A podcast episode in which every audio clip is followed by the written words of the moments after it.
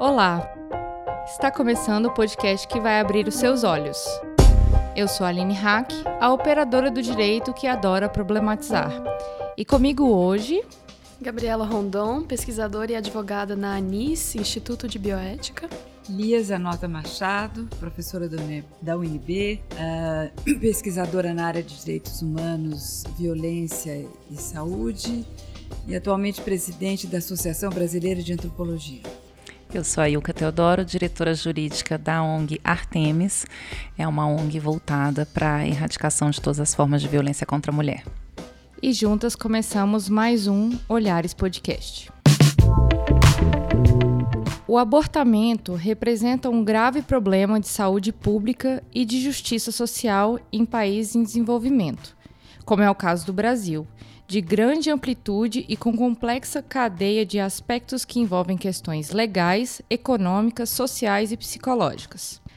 A questão do aborto diz respeito diretamente à cidadania das mulheres, uma vez que a criminalização restringe sua autonomia para decidir o que se passa no e com seu corpo, e a sua integridade física e psíquica, comprometida pela criminalização e pela inacessibilidade do aborto, até nos casos legais. Logo, é um problema de saúde pública. Para começar esse episódio, eu queria perguntar para as convidadas o que é aborto de uma forma bem didática para a gente começar a discutir sobre esse tema. Difícil dizer porque tanto se fala contra o aborto, quer dizer, é uma como se fosse uma norma que fosse isso basicamente um pecado ou um crime, que na verdade não se fala do que é a vivência quando você tenha a você fica grávida e você não sabe se você poderá continuar essa gravidez por circunstâncias muito variadas e sempre duras. Então, ou seja, você já tem, por exemplo, só um caso, você pega uma mulher que é empregada doméstica, ela tem pressão alta, tem 48 anos, fica grávida, tem três filhos, não tem companheiro, como é que ela pode levar adiante? Então eu queria dizer que o aborto eu acho que é uma, um momento que a, a mulher tem que se a, viver com toda a complexidade da vida e aí ela pode querer interromper a gravidez. Então é nesse sentido que a gente tem que pensar o aborto não como pecado, não como crime, mas como uma situação vivida pelas mulheres.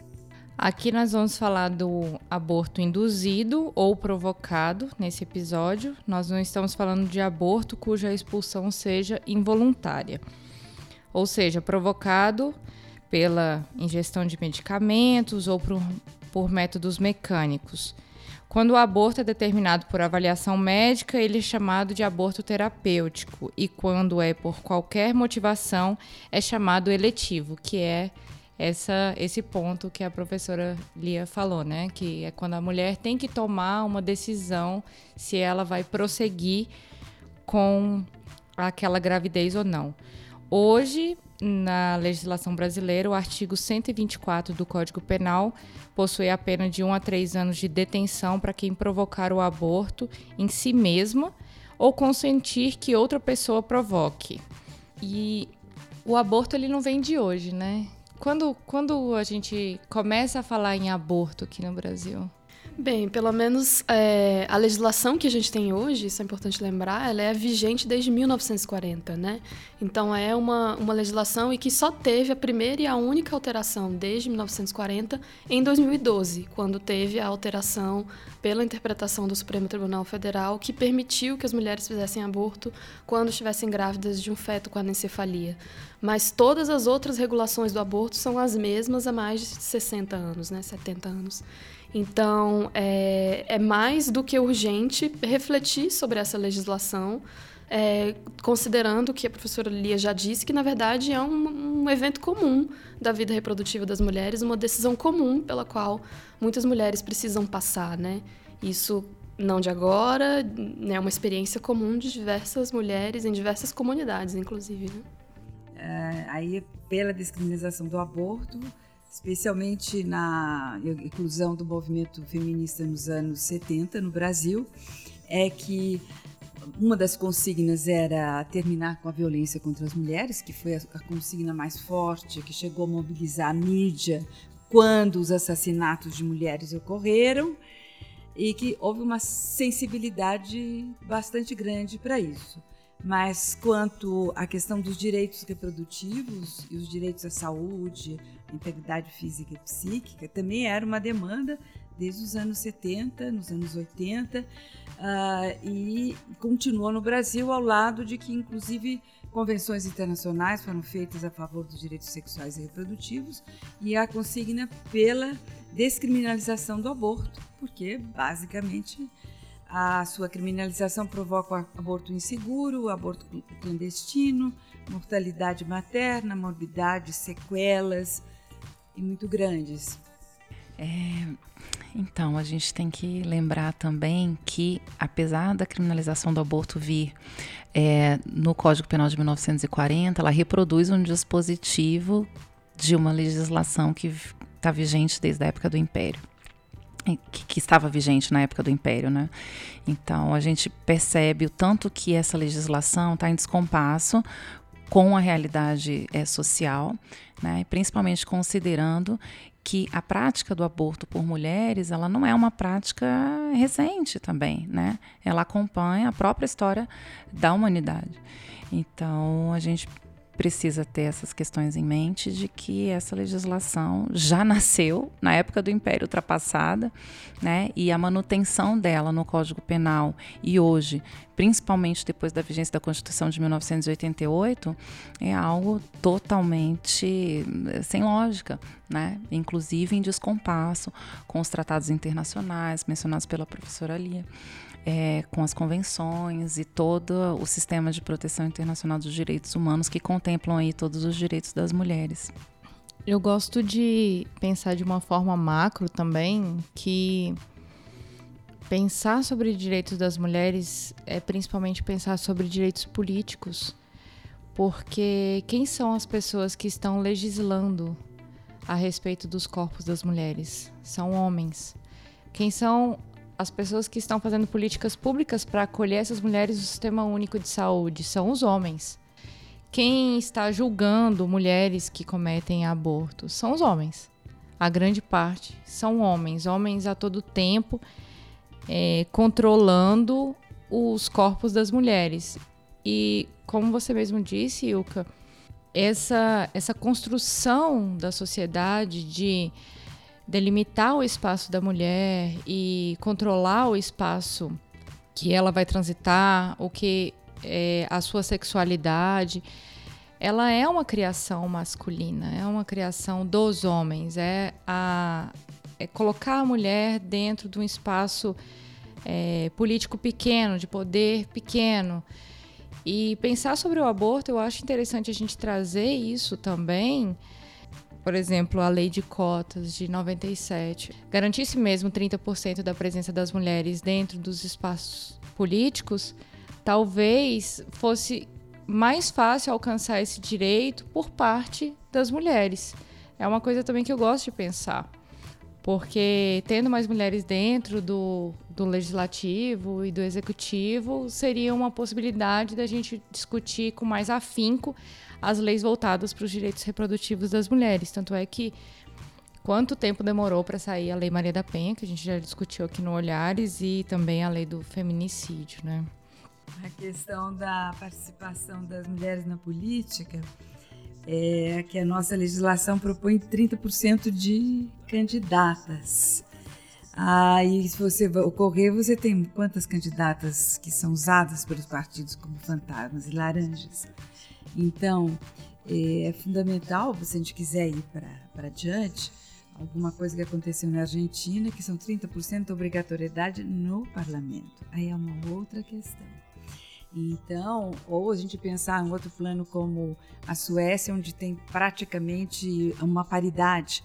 Mas aí vem a questão do machismo, porque eu acho que na Suécia superou mais rapidamente o machismo em termos de igualdade de gênero, é o país que está mais próximo. E enquanto que nós temos que pensar como superar o machismo, porque ele basicamente estrutura a sociedade e aí você tem que é, é, fundamental ter mais mulheres, porque elas vão ter mais voz política, todo mundo vê que ela tem voz política, isso é importante. Agora, a gente tem que saber que a gente também tem que é, propor direitos das mulheres, porque, infelizmente, no machismo, você tem é, pessoas também dos dois sexos que podem defender uh, o machismo. Então, são duas lutas: ter mais mulheres na política e a defesa de políticas públicas para os direitos das mulheres. Mas eu concordo com você, temos que ter mais espaço. E como diz, assim, se o aborto fosse um problema masculino, como você diz, ele jamais seria obrigatório. A paternidade não é compulsória. Pensa, o que é a paternidade? Paternidade, você, um homem pode ter fora do casamento 10 filhos ou 10 dentro, que ninguém disse se é muito se é pouco. E das, as mulheres têm que ser maternidade compulsória. Então, isso tem tudo aí.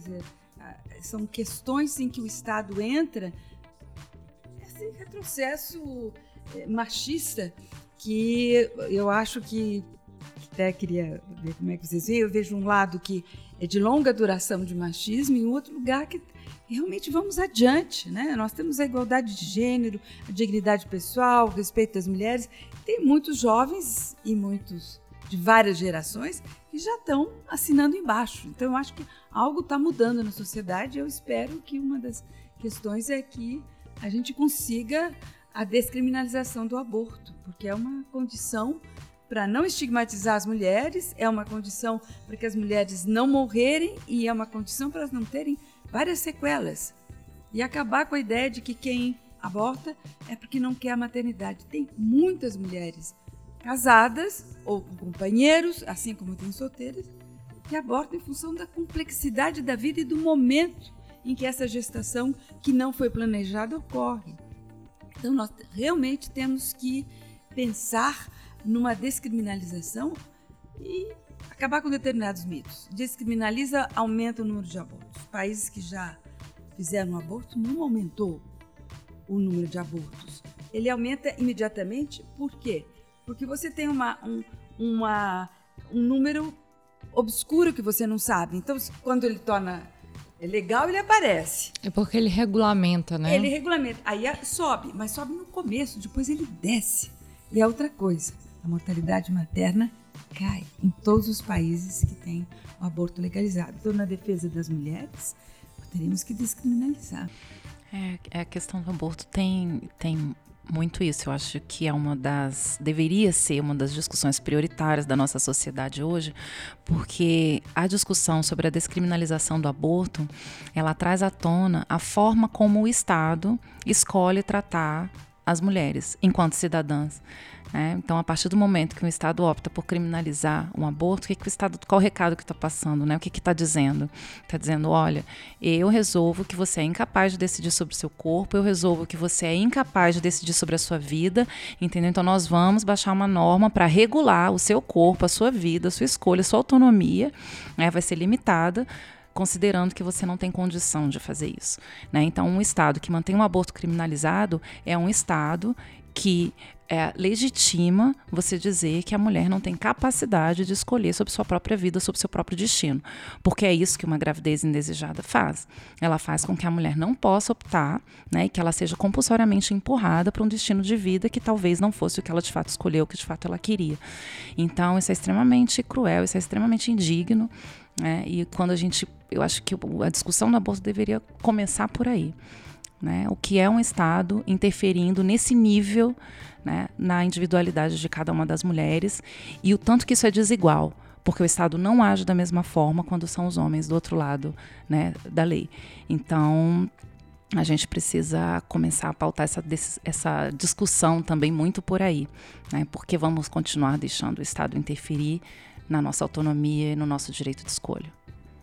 E além disso, assim, além de ser uma lei claramente discriminatória em termos de gênero, mas também se a gente for olhar em termos de raça, de classe, por, por se observar quem são as mulheres afetadas por essa criminalização, ela é também uma lei que não funciona, né? Não funciona nos termos de que aquilo a que se pretende é, que seria diminuir o número de abortos, impedir que ocorressem abortos, é, isso definitivamente não funciona pela criminalização. Como a professora Lia disse, na verdade, a experiência de outros países mostra que é o contrário, que na verdade é o fato de você acolher como um tema de saúde e de fato receber essas mulheres dentro dos serviços de saúde para poder entender como foi que talvez esse planejamento familiar falhou, né? Se essa mulher talvez ela sofria violência, ou se essa mulher talvez não tinha acesso adequado aos métodos é, contraceptivos, ou por alguma razão ela não conseguia negociar com seu companheiro os métodos, ou enfim, as razões são tantas e aí, de fato, os países mostram que a partir do momento que não tratam mais como uma questão de cadeia e que pode de fato conversar com essas mulheres e saber o que aconteceu, você pode não só, por um lado, acolher essa mulher e fazer com que ela não venha a precisar fazer um outro aborto, eventualmente, porque ela vai estar melhor amparada nas suas necessidades de saúde, como também algumas falhas podem informar melhor a própria política pública e fazer com que outras mulheres não precisem, eventualmente, do primeiro aborto, né? Porque vai se corrigindo a política. Então, às vezes as pessoas pensam, ah, é, é contra a lógica, né, dizer que descriminalizar vai justamente fazer com que o número de abortos caia. Mas não, se a gente pensa que a partir do momento que você trata o tema de outra forma, como uma questão de saúde, que é, você consegue de fato fazer com que as mulheres não precisem passar por essa experiência. Porque, claro, que nenhuma mulher passa por essa experiência necessariamente porque quer, porque gosta, não é isso, né? É uma decisão difícil, mas que muitas vezes ela é necessária, né? nos serviços da onde é, existe o aborto legal, é, as mulheres é, que abortam, elas tendem é, de toda a ansiedade naquele, naquele momento, mas isso também implica é, que depois elas, segundo os próprios médicos dos, dos serviços que acompanham, que ela fica aliviada, porque o tema de angústia resolver e fazer isso por necessidade, é isso que faz, é importante a gente saber, porque, inclusive, o que você falou sobre classe, eu acho que é fundamental, e raça, que se o aborto é inseguro e clandestino, ele é tanto pior quanto menos condições econômicas você tem. Então, quem, quem mais tem sequelas, quem mais tem mortalidade?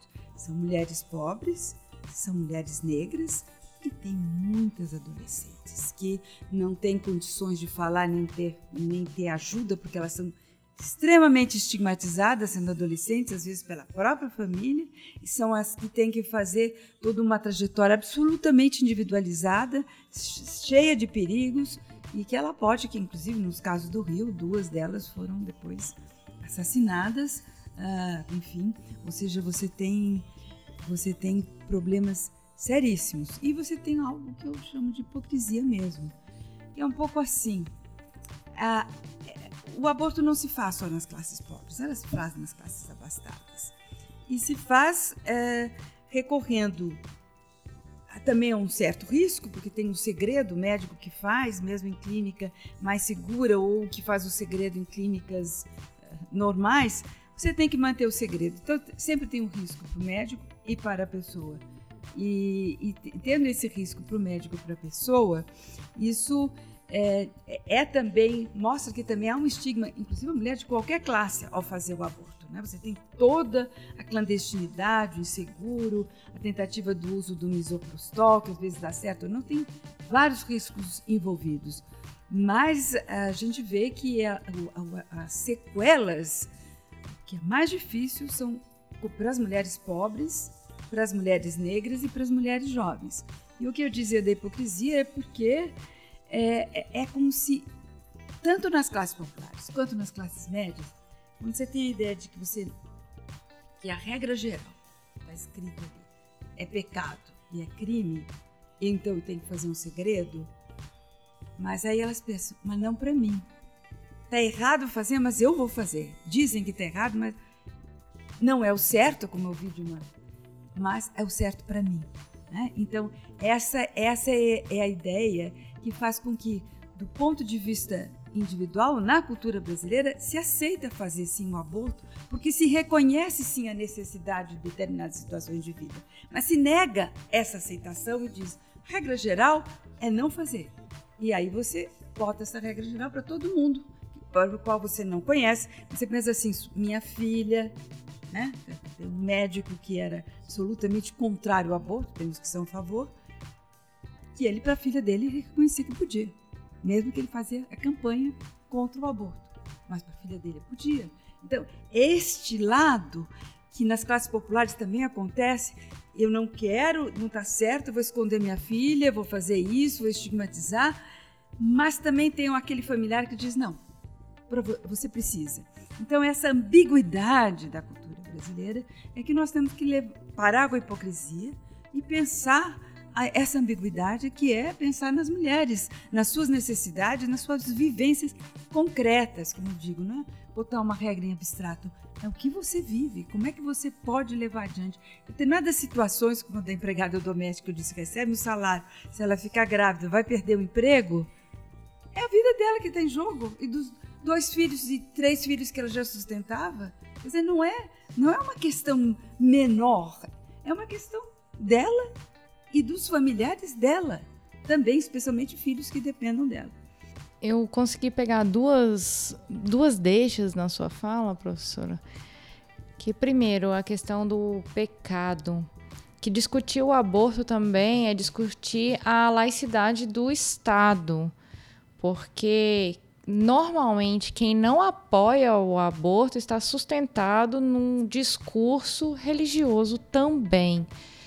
E o outro ponto que também me pega na, na deixa da sua fala é a necessidade da gente discutir a respeito de gênero, violência e sexualidade nas escolas, que também é uma coisa combatida, é uma pauta combatida por essa aliança religiosa, pela escola sem partido, por esses movimentos é, conservadores que hoje estão no Congresso Nacional.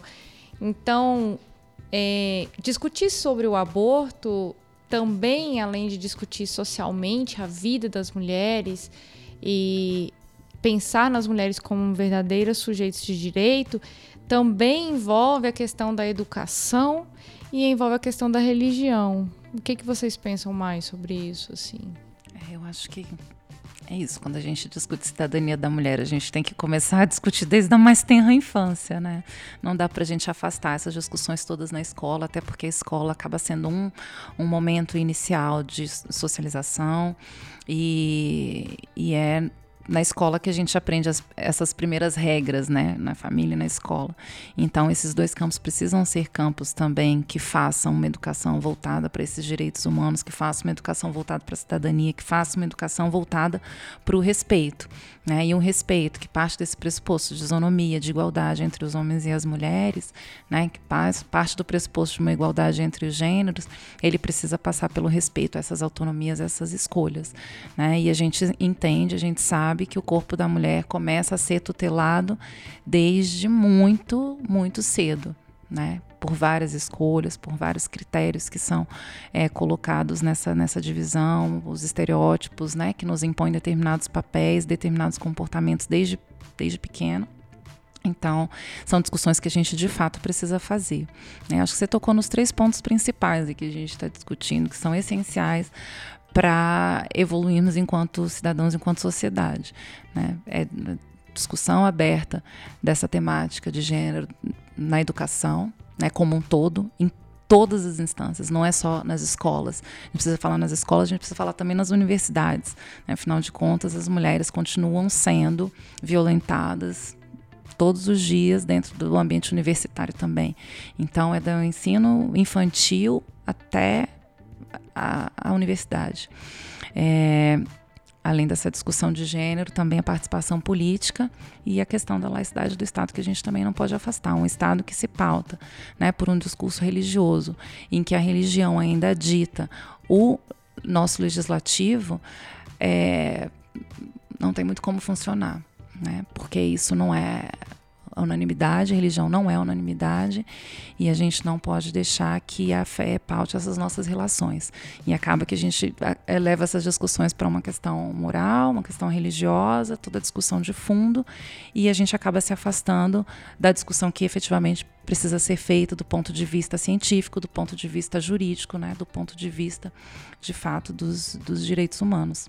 Então, acho que é isso. A grande questão é está na Constituição é liberdade religiosa. E aí nós temos que defender a liberdade religiosa. Mas se você tiver uma imposição de uma religião sobre os não crentes ou sobre todos os que são crentes de outras religiões, você já não tem mais a noção de cidadania. Você tem uma imposição moral única.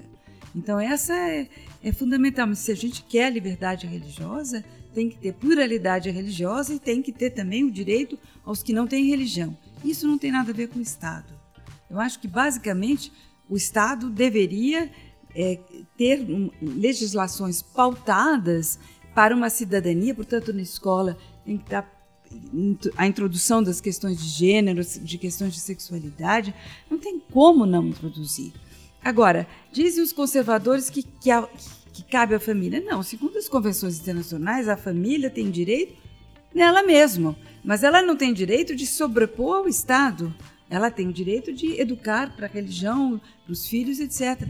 Mas eu acho que a cidadania implica que eu possa ter uma assumir uma religião e ao mesmo tempo assumir a, a cidadania, porque inclusive pelas pesquisas que inclusive a Anis fez sobre é, a, a, pesquisa do aborto mostra que as mulheres que, que abortam são de todas as religiões.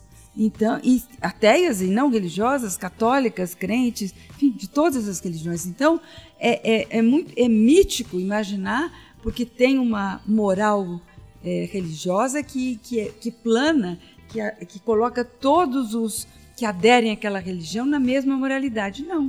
Quem está querendo isso é uma proposta política, uma proposta política neoconservadora que manipula a sua religião, manipula os seus dois caminhos. Estou na cadeira legislativa e tenho a minha paróquia, e, e que é, portanto, uma coisa única. Quando, na verdade, a vivência das mulheres e dos homens é uma vivência muito mais, eu digo, livre, muito mais múltipla, muito mais para aquilo que a noção de Estado laico quer. É uma ética da pluralidade, da diversidade, do respeito, não uma imposição de uma única moral. Eu também vejo que dentro desses espaços não se fala também nas violências cometidas contra pessoas trans que às vezes estão num processo de, de mudança de designação de gênero e às vezes ficam grávidas.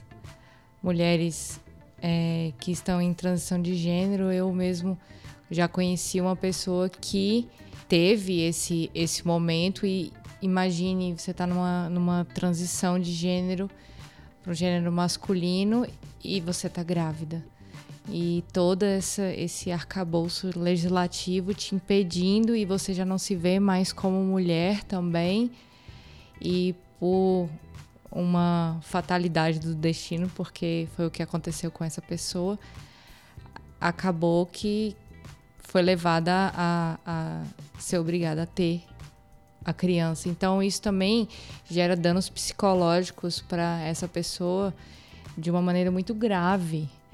É, um, é um, algo que também devemos pensar, não só é, em mulheres é, no todo, mas também quem está nesse processo de, de transgenerização, né? É um, um, caso limite ainda mais dramático, né? Que provavelmente provoca um curto-circuito nesses conservadores, que todos os temas aí do proibido do gênero estão juntos num caso só, né? Fiquei pensando muito no que vocês estavam falando e tudo sobre esse, esse projeto político que você falou antes do Escola Sem Partido e as conexões que tem. É muito interessante pensar que essa mesma bancada fundamentalista que vai defender o Escola Sem Partido, que vai defender retirar a palavra gênero né, dos planos de educação, é a mesma que vai defender a permanência da criminalização do aborto até o acirramento né, das, das leis punitivas sobre aborto. E aí você pensa, sim, mas então qual que é a, a, qual que é a proposta, né? Se não se pode falar sobre sexualidade nas escolas, se não se pode ter uma educação sexual integral, qual a proposta para diminuir a incidência de gravidez indesejada? Qual é a proposta para realmente fazer com que o aborto não seja uma realidade, uma necessidade? Como proteger meninas, meninos de violência? Né? Então, é um, é um projeto político que ele, obviamente, não é baseado em evidências, como a gente já falou aqui, que não tem nenhuma conexão entre a criminalização e diminuir o, de fato o aborto e ainda por cima é, ataca a própria prevenção, né? Então que, o que significa quando eles dizem que defendem a vida, se já nas próprias propostas existe uma contradição interna, né? Então é uma é realmente uma questão muito difícil de enfrentar. Claro, porque a informação, né, a gente sempre diz, diz é, continuamente que a, a informação é necessária para prevenir. Então você tem, pensar o Brasil, pra, se você quer prevenir a contracepção, você tem que ter método, tem que ter acesso a métodos contraceptivos. A informação é importante. Então, se você não lidar com sexualidade na escola, o que, que você está fazendo? E não adianta também distribuir camisinha no posto de saúde se você não tem também uma educação para como fazer a prevenção. É, é uma série de fatores que devem ser analisados, né? Eu trouxe aqui uns dados importantes sobre as taxas de aborto no Brasil nos últimos 10 anos, que uma das primeiras pesquisas que eu tive acesso foi a Pesquisa Nacional do Aborto de 2010, que foi o primeiro estudo a medir dados de aborto no Brasil, e em 2015 a ANIS publicou novos dados informando que meio milhão de mulheres abortaram em 2015 o que significa 1.369 mulheres por dia, 57 mulheres por hora e quase uma mulher por minuto, isso aqui no Brasil. Uma pesquisa feita no portal Catarinas identificou que São Paulo é o estado com mais processos penais de casos de aborto. Foram 250 processos de 2015 a 2017 e o abortamento foi a causa de 8,4% de mortes maternas em 2010, mas esses índices variam, como a professora Lia falou, quanto maior a desigualdade, maiores as taxas.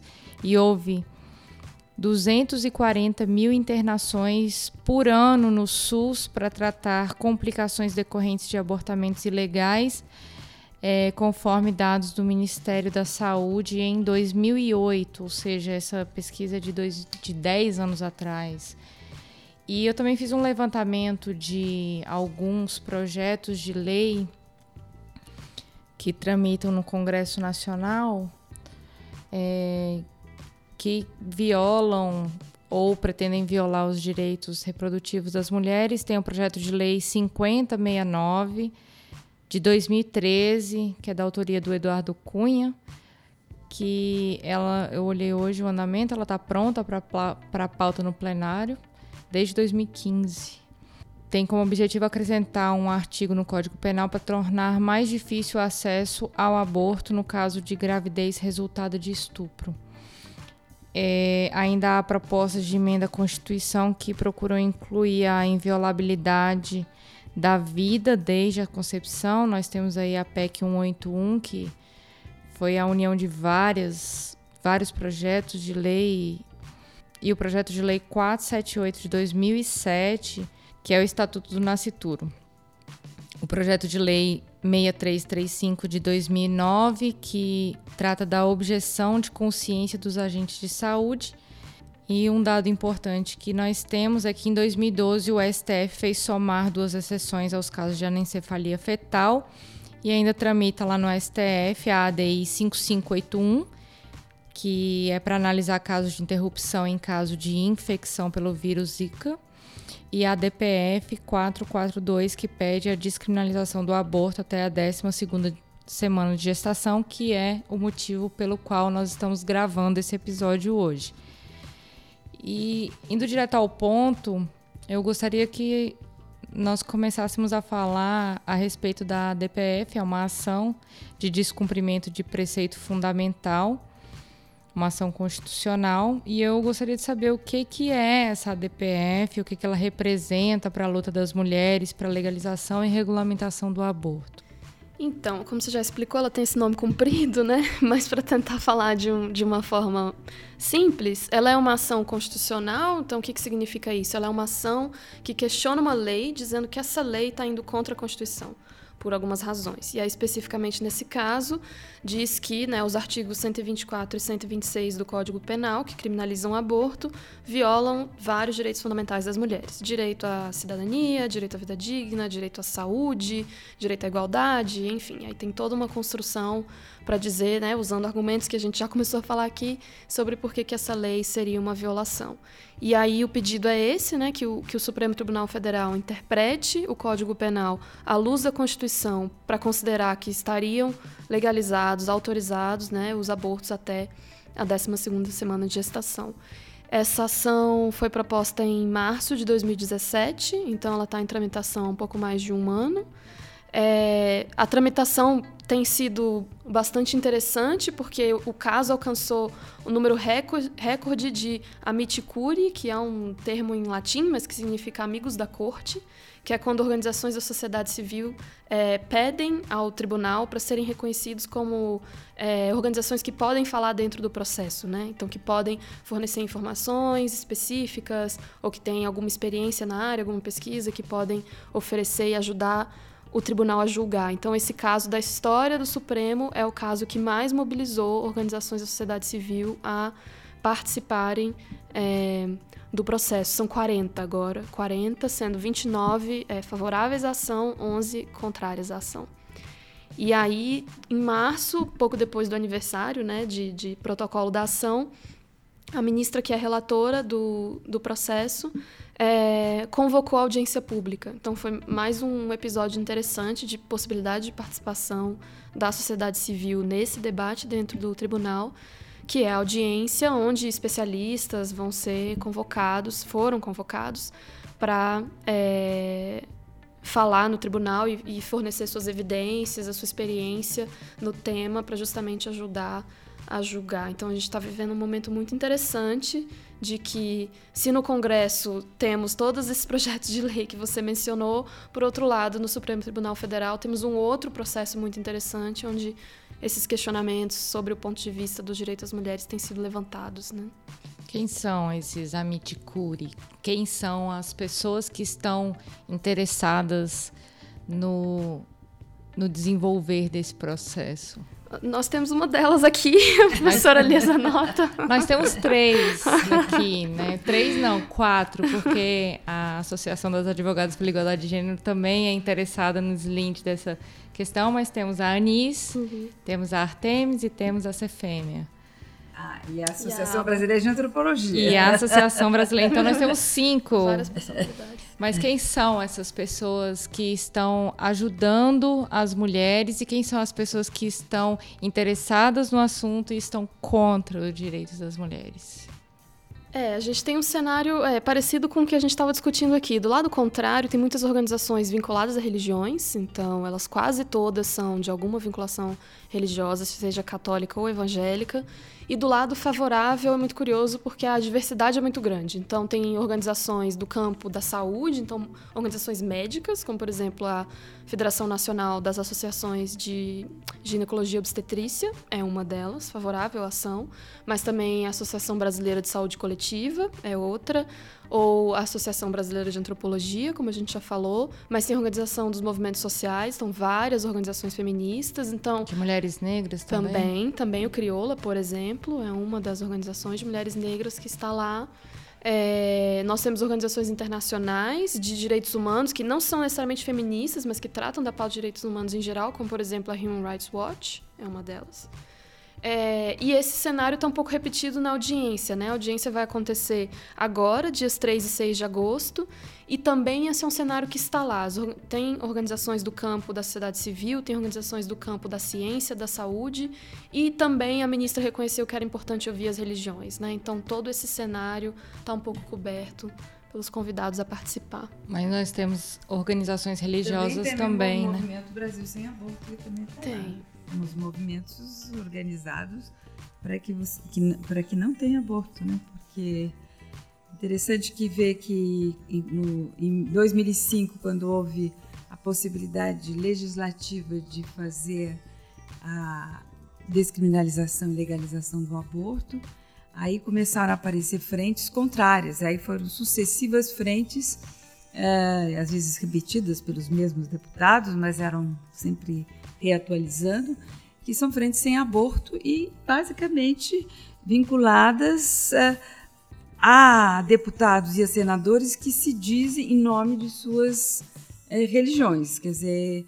eles falam mesmo que seria em nome de suas religiões. Então é por isso que a, questão do pecado fica muito forte. Parece que eles estão querendo retomar, né? Que a base, tipo assim, nem no Império, né? Na colônia, né? Que pecado é crime e crime é pecado, e que tudo que for considerado pecado tem que ser crime, sem ver toda a expansão dos direitos. Então, nós estamos repetindo uma fala que estava na época da colônia, na época do império. Ou seja, nós realmente temos que pensar que nós estamos num outro mundo. E outra coisa é que se a descriminalização do aborto, ela não impõe aquelas que querem não interromper a gravidez, mesmo que a situação dela ela reconheça que é uma situação difícil, mas mesmo assim ela não quer interromper a gestação, ela tem tudo. Ninguém quer que ela interrompa. Quer dizer, cabe à mulher ver se ela vai levar adiante numa situação difícil ou se ela não vai levar adiante. Então, a descriminalização do aborto, de forma nenhuma, é uma imposição. Não é imposição. Então, aí que nós vamos chegar para ter a liberdade religiosa, inclusive de aceitar ou não as tuas orientações religiosas, olhar bem, eu tenho essa orientação religiosa, mas na minha vida não, não vou poder fazer isso. Então, eu acho que nós temos que retirar esse mito que é, descriminalizar o aborto vai ter uma fila de pessoas fazendo aborto. Não é. Não é isso. Isso é um mito construído exatamente por aqueles que não querem reconhecer que a dignidade das mulheres está em, em, todos os preceitos constitucionais estão em jogo. A igualdade de gênero, a cidadania, a, a dignidade, o respeito, a integridade psíquica e física, a saúde. É quem quer ficar cego e não vê. Tem uma questão interessante também, Aline, é que essa, esse debate do aborto sendo feito no Brasil através do Judiciário, no STF, e foi muito simbólico o Supremo Tribunal Federal ter convocado essa audiência pública agora é, para agosto, dias 3 e 6 de agosto. Porque, ao contrário do que tem acontecido em outros países da América Latina, que esse debate que impacta diretamente na sociedade, considerando que mulheres são metade da população do Brasil, um pouco mais da metade da população no Brasil, por exemplo, ao contrário de outros países da América Latina, em que esse debate sobre a descriminalização está sendo feito no legislativo, no Congresso, no parlamento, né, que é considerado a casa do povo, no Brasil, a casa do povo tem se fechado a esse debate, tem se recusado a esse debate, mesmo quando ele vem por uma iniciativa popular, porque nós temos hoje tramitando no Congresso uma sugestão legislativa de iniciativa popular para regulamentar a interrupção voluntária da gravidez até a 12ª semana. O Congresso tem trabalhado para obstruir o andamento dessa proposição legislativa. O Congresso tem trabalhado para é, fazer votar ou criar ou inserir substitutivos maliciosos em projetos de lei que em tese beneficiariam mulheres em nome de levar adiante retrocessos no direito das mulheres. Então, tem vários, como você mesmo ressaltou, diversos projetos de lei que estão tramitando, propostas de emendas constitucionais que estão tramitando para retirar direito das mulheres. Então, o que acontece é que hoje nós temos um Congresso composto majoritariamente por homens e que tem trabalhado dia e noite contra o povo, contra a maioria da sua população, que são as mulheres, e trabalhado para justamente contribuir com o número de mortalidade materna e outras coisas que a gente sabe que esses projetos todos vão impactar diretamente na vida das mulheres. E, por outro lado, né, um verdadeiro paradoxo, a gente tem o judiciário né, no Supremo Tribunal Federal, abrindo suas portas para que a sociedade possa, enfim, se manifestar do quão nefasto, né, do tão contraditório que é manter uma legislação que criminaliza mulheres e que só contribui para a morte não contribui em nada para a vida, porque a manutenção da criminalização do aborto não diminui o número de abortos e aumenta o número de mortalidade de mulheres. Então, assim, a gente tem hoje uma discussão dos movimentos sociais sendo feitas pela via do judiciário ao tempo que a casa que deveria ser do povo, que é o Congresso, se fecha e dificulta essas discussões. Então é um outro aspecto muito relevante dessa discussão e dessa audiência de agora. Uma coisa que eu também observei na, na lista de pessoas habilitadas para discutir é que também existem instituições religiosas para discutir a favor do aborto, como as católicas pelo direito de decidir, né? E também tem uma frente, pente... frente evangélica pentecostal, né? Vai ter uma pastora luterana falando favoravelmente. Ela vai representar um instituto de estudos é, da religião que é muito interessante também. Pois é, é importante a gente desvincular essa questão de saúde pública, uma questão social da religião, porque é, é o que eu digo. Eu costumo dizer isso para as minhas amigas. Elas falam, ah, mas a sua convicção religiosa e tal. E é bom a gente trazer também que é, eu ter a faculdade de decidir, por exemplo, se caso viesse a ter que tomar essa decisão em fazer um aborto ou não, cabe a mim.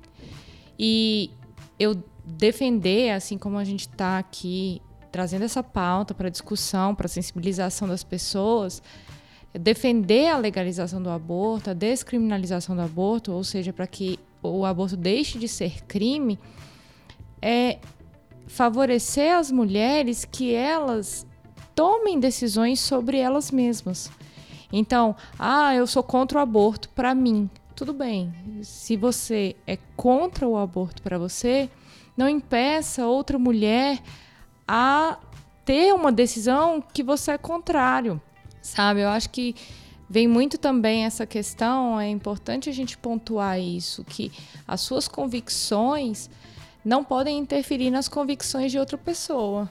Eu ouvi de uma médica no. Teve um fórum recente, tem uns dois meses, um fórum de ginecologia e obstetrícia, discutindo a atenção obstétrica, a questão das, das, das, violências e das mudanças de paradigmas e de modelos da atenção obstétrica. E eu ouvi de uma médica que pediu para fazer uma, uma intervenção na mesa que estava discutindo a questão do aborto.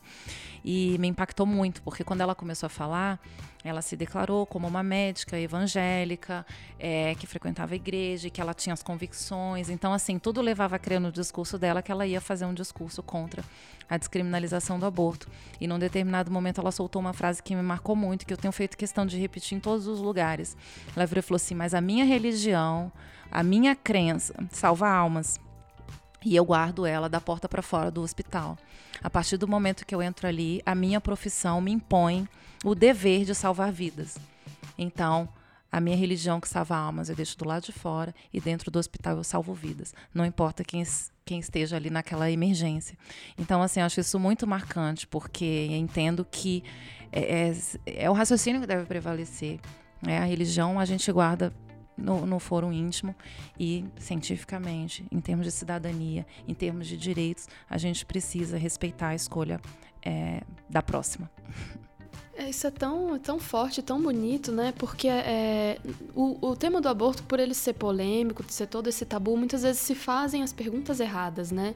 Inclusive essa pergunta, já você é contra ou a favor do aborto? Como se essa pergunta fosse guiar políticas públicas e não a pergunta de saúde pública, né? De que, que impacto tem uma lei, que, de, o que de fato ela tem de efeito na realidade, né? Que é o que se precisa levar em consideração quando você está de fato editando uma lei, né? Então é, teve algo muito interessante que uma das frases usadas pelas argentinas agora recentemente é, na, em toda a mobilização popular que teve pela discussão no Congresso, né? Que era assim, não é aborto se aborto é legal ou não, é se aborto é legal ou clandestino. Né? Não é se vai acontecer ou não vai acontecer aborto. O fato de que a lei não tem esse, esse efeito na realidade precisa se tornar uma, uma compreensão é, do poder público, né? Porque o que está se decidindo não é efetivamente se você quer ou não que os abortos aconteçam, porque essa é uma decisão íntima e privada de cada mulher ou de cada mulher em seu contexto familiar e que a lei não muda, né? E é importante a gente colocar que, caso a DPF seja julgada procedente, ou seja, ela tenha êxito ao julgar inconstitucionais os artigos 124 e 125 do Código Penal, o foco da ação que busca a descriminalização do aborto, o Supremo ele tem a oportunidade de fazer com que o Brasil passe a integrar um amplo conjunto de países que reconhecem o direito ao aborto legal como uma decisão da mulher para que seja encarado como uma política pública de saúde física e mental das mulheres. Estão nessa lista alguns países da Europa, a Austrália, o Canadá, o Japão, a Nova Zelândia, bem como países da África do Sul, Barbados, Cuba, Gana, Guiana, Índia, Moçambique, Uruguai, Vietnã e a Argentina já está meio caminho andado, né? E coincidentemente, depois da dessa audiência pública no Supremo, vai ter a votação no Senado da pauta do aborto na Argentina. Acho que é dia 8, né? Dia 8 de agosto. Recentemente também tem a Irlanda, que é católica. Ah, é, a Irlanda. E que, a, acabou a, aprovando a descriminalização do aborto. E foi lindo, que foi por plebiscito. Então, assim, eu acho que o plebiscito da Irlanda foi muito simbólico justamente por causa disso, porque mostrou que a sociedade tem um clamor diferente daquilo que, às vezes, o Estado quer impor, né? É, essa questão da Irlanda me chama para nossa para nossa última pergunta, porque na Irlanda houve uma mobilização social muito forte pela hashtag Repeal the Eighth, que era o artigo 8 que era para repelir o artigo 8 e eu queria fazer uma pergunta final para vocês, porque nós do Olhares militamos muito pelo ativismo na web, é a bandeira que o Olhares levanta. E eu gostaria de saber das nossas convidadas como o ativismo na web pode contribuir para a construção e defesa dessa pauta. Ah, eu acho que é fundamental, especialmente agora nesse momento, né, que a gente está vivendo um momento histórico de de discussão ampla é, desse tema aqui na região, né, considerando todo o debate na Argentina, mas considerando o debate no Brasil também. Então, é o momento de se é, democratizar o acesso à informação com relação a esse tema, considerando até mesmo que talvez é, um processo no Supremo Tribunal Federal não é uma coisa muito acessível às pessoas, é difícil de entender o que de fato está acontecendo, o que é uma audiência pública e por que se mobilizar com relação a esse tema, mas é, a, a difusão de informação que acontece na internet tem esse papel de tornar todas essas informações sobre o funcionamento das instituições mais acessível e eu não tenho dúvida nenhuma de que ao mesmo tempo que esse debate vai estar acontecendo dentro do tribunal, ele precisa acontecer fora. Então as pessoas precisam se mobilizar, se informar a respeito, é, tomar essa pauta como uma questão e eu espero que a gente tenha também uma onda verde, como teve na Argentina, que a gente tem aqui na porta do Supremo, dizendo que a gente quer discutir, a gente quer falar sobre a vida das mulheres. Não, eu acho que é fundamental o ativismo na web, porque é, se você pensar, as redes em si fazem discussões, às vezes fazem discussões que, que são muito superficiais, eu sou contra, eu sou a favor, portanto, você ter um é, um podcast que aprofunde é, é fundamental para que aquela primeira noção que te dê, às vezes tem um adolescente que diz assim, não, sou a favor, sou contra, ou muda de uma hora para outra, ou tem atrás de si uma força muito grande é, para para se voltar mais para o feminismo, ou uma força muito grande para se voltar para o neoconservadorismo que está por aí. Então, eu acho que fundamentalmente é a informação que é que, a, que apareça dentro da própria rede, porque a rede também é uma, uma disputa de uma controvérsia, às vezes sem informação. Então, ter informação, informação uh, ativa para os direitos das mulheres, eu acho fantástico. É isso, Aline. Acho que difusão de informação não tem outra outra outra descrição assim para como o ativismo pode na web né pode contribuir. Quanto mais informação a gente disseminar melhor. É, inclusive a gente tem acompanhado desde que a discussão sobre o aborto porque o aborto é considerado um assunto tabu. E aí tabu é aquela sujeirinha que fica ali embaixo do tapete a gente sabe que está lá mas ninguém quer falar sobre ela ninguém quer levantar o tapete e mostrar. Então eu acho que a partir do momento que a gente né, levanta esse tapete começa a discutir né, levanta mesmo essa poeira começa a discutir a questão questão no ambiente público, a gente começa a esclarecer e derrubar esses mitos que existem e que fazem com que esse assunto ainda seja considerado tabu. Então, acho que uma grande função desse ativismo é fazer com que esse assunto deixe de ser tabu e que a gente efetivamente fale sobre ele da forma como precisamos falar sobre ele. E além desse ativismo na web, é, eu gostaria de convidar os ouvintes e as ouvintes, se tiverem acesso a esse episódio antes do dia 3, do dia 6, que acompanhem na internet, acompanhem com carinho aí todas as mobilizações nas ruas também, se tiverem a oportunidade de comparecer a essa mobilização, se você levanta também essa bandeira da descriminalização do aborto, da defesa da vida e da liberdade de escolha das mulheres, que você acompanhe na internet, acompanhe nos seus grupos de WhatsApp, no Telegram, no Facebook, onde você estiver inserido e inserida, para ver onde é que vão ter as mobilizações em busca desse, desse direito para as mulheres, porque nós também precisamos ir para as ruas, nós precisamos nos mobilizar, deixar a, o medo para lá, deixar a vergonha, deixar a preguiça, fazer desse ativismo não só um ativismo digital, mas um, ativismo na rua. Eu gostaria de dizer que esse episódio está indo ao ar no dia 25 de julho por um propósito. Hoje é dia da mulher afro-latino-americana e caribenha. É um marco internacional na luta e resistência das mulheres negras. As mulheres negras são a maior parte das mulheres que sofrem violência hoje no Brasil e no mundo.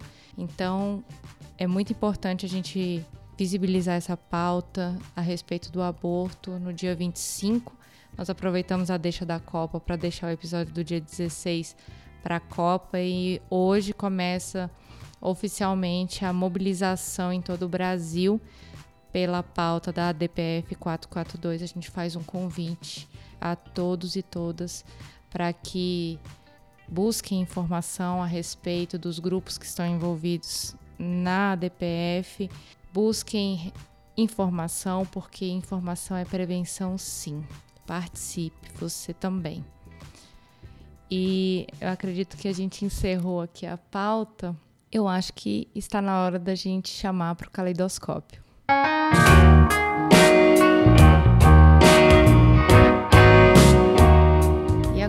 Começamos para o caleidoscópio. Quem está ouvindo esse episódio pela primeira vez, esse é o momento que nós fazemos um convite às nossas convidadas para que indiquem materiais, conteúdos, para que nossos e nossas ouvintes possam consumir e que tenham pertinência com a temática de gênero ou com a temática do episódio aqui gravado. Vamos começar aqui pela Gabriela.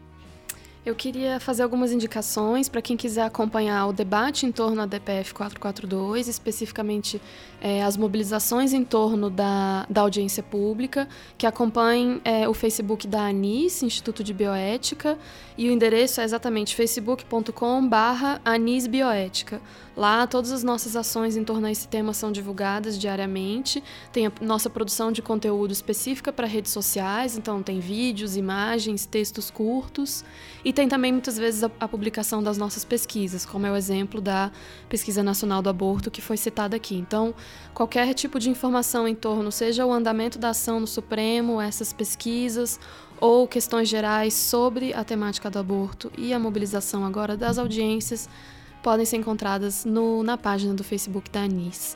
E aí uma outra indicação específica de um projeto nosso também se chama Eu Vou Contar, que é um projeto que conta a história de mulheres que fizeram aborto. São as próprias mulheres é, que contaram as suas histórias é, para nós e nós produzimos é, um, um, blog, na verdade um Tumblr, onde é, a cada semana é publicada uma história, tem tanto texto como um vídeo, em que na verdade não é a própria mulher contando, é a professora Débora Diniz sempre interpretando as histórias. É, mas sempre são histórias reais e da forma como as mulheres realmente compreenderam e contaram as suas, as suas experiências de aborto. E é justamente uma tentativa de mostrar como, mais do que os números, né, mais do que dizer que 500 mil mulheres abortam cada ano, nós temos que conhecer de fato as histórias, saber é, o que leva uma mulher a essa situação para poder compreender a complexidade do tema. Né? Então é eu vou contar separado por hífen, eu, hífen, vou, hífen, contar.tumblr.com. E, também, e, o, e os vídeos estão no YouTube. Estão no YouTube também né, no canal Vozes da Igualdade. Isso. Professora Elias Anota. Eu queria indicar, eu tenho um livro sobre feminismo em movimento, que tem um capítulo sobre o movimento feminista em relação à descriminalização do aborto. Ele está na editora Verbena, se encontra no link mesmo da editora Verbena, em e-book, está disponível em e-book em papel. Além disso, eu tenho artigos no Cadernos Pagu, também sobre, sobre aborto, sobre gênero. Ah, no Cadernos Pagu eu tenho cerca de três artigos e um deles chama-se O Aborto como Crime e como Pecado. Ilka? Então, eu. eu queria mais uma. Assim. Ah, sim, claro. É, dentro da associação, é, temos uma pesquisadora também que participar comigo na na feitura do Amicus Curi da Associação Brasileira de Antropologia, é, em relação a PDF, que é a Roseli Porto. E a Roseli Porto uh, também tem artigos em revistas uh, e uma tese também que está no repositório, que eu vou indicar também, que são indicações de fácil acesso que você clicando você chega lá. a gente bons. vai deixar todos os links depois são, que a professora... E a Roseli trata exatamente desses que nós falamos hoje, dos itinerários das mulheres que abortam e, e como é que elas são recebidas no sistema de saúde. Quer dizer, acho que é muito importante. Nós vamos deixar todos os links para que o ouvinte e a ouvinte possam acessar. Então, eu vou indicar é, primeiro duas coisas que eu conheci muito recentemente e adorei. Na verdade, uma eu já tinha tido um contato antes, que é um livro da Letícia Creus, é a tese de doutorado dela, chama Domínio do Corpo: O Aborto entre Leis e Juízes. Está publicado pela editora editora Ítala que é uma editora lá do Paraná. A Letícia é diretora executiva de um grupo incrível que trabalha na Universidade Federal do Paraná, do Paraná, exato, na UFPR, no curso de Direito, sob a orientação da professora doutora Eneida Desirre Salgado, que é um, um grupo que se chama Política de por para Mulheres. É, desenvolve um trabalho lá super interessante em vários campos e a Letícia tem esse livro, então é a minha indicação. É, no ativismo da web, tem o projeto também de duas paranaenses, a Daiane e a Sabrina, que criaram um blog chamado Blog Ilícitas e elas trazem histórias sobre o aborto clandestino no Brasil. Então, na mesma linha do que a Gabi falou do projeto Eu Vou Contar, é um projeto que justamente visava dar voz né, fazer ecoar a voz dessas mulheres que já passaram pela situação de um aborto clandestino. Isso era um projeto experimental que acabou virando um, um trabalho mesmo. Tem como orientadora a Renata Calef, na Universidade Estadual do Centro-Oeste, Unicentro. Tá? E queria indicar também o site da Artemis, www.artemis.org.br e nossa página no Facebook, é, é www.facebook.com.br artemisong, artemisong Exato. Que também a gente está sempre tratando de algumas questões relacionadas tanto à violência obstétrica como é, o aborto. É isso.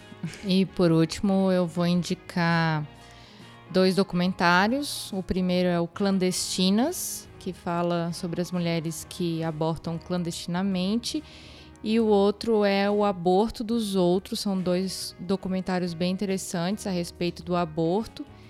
E por último, eu gostaria de indicar um material que, que orientou um pouco o nosso episódio, que é um, é um FAQ produzido pelo Pink Olga e a Anis, que é um conjunto de perguntas e respostas a respeito do aborto, do, dos procedimentos que estão tramitando no, no legislativo e qual a importância de se falar sobre aborto no Brasil.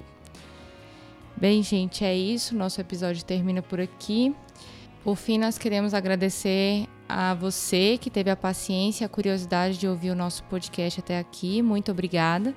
Se quiser falar com a gente, mandar um recado, fazer críticas ou sugestões, os nossos canais são Twitter, Facebook e Instagram, arroba Olhares Podcast.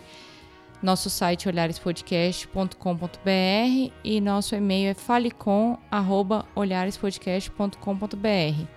Você pode ouvir os nossos episódios no iTunes, no Google Podcasts, no Ubook, no Deezer e agora nós também estamos no Spotify. Sigam também as hashtags Mulheres Podcasters e hashtag Ativismo na Web e conheça mais as nossas pautas. O nosso episódio é quinzenal todo dia 1 e todo dia 16. Esse excepcionalmente está saindo dia 25. Então acesse o nosso site, assine o nosso feed e vem ver o mundo de um jeito diferente. Olhares Podcast. Só de ouvir, dá para ver que é diferente. Obrigada, galera.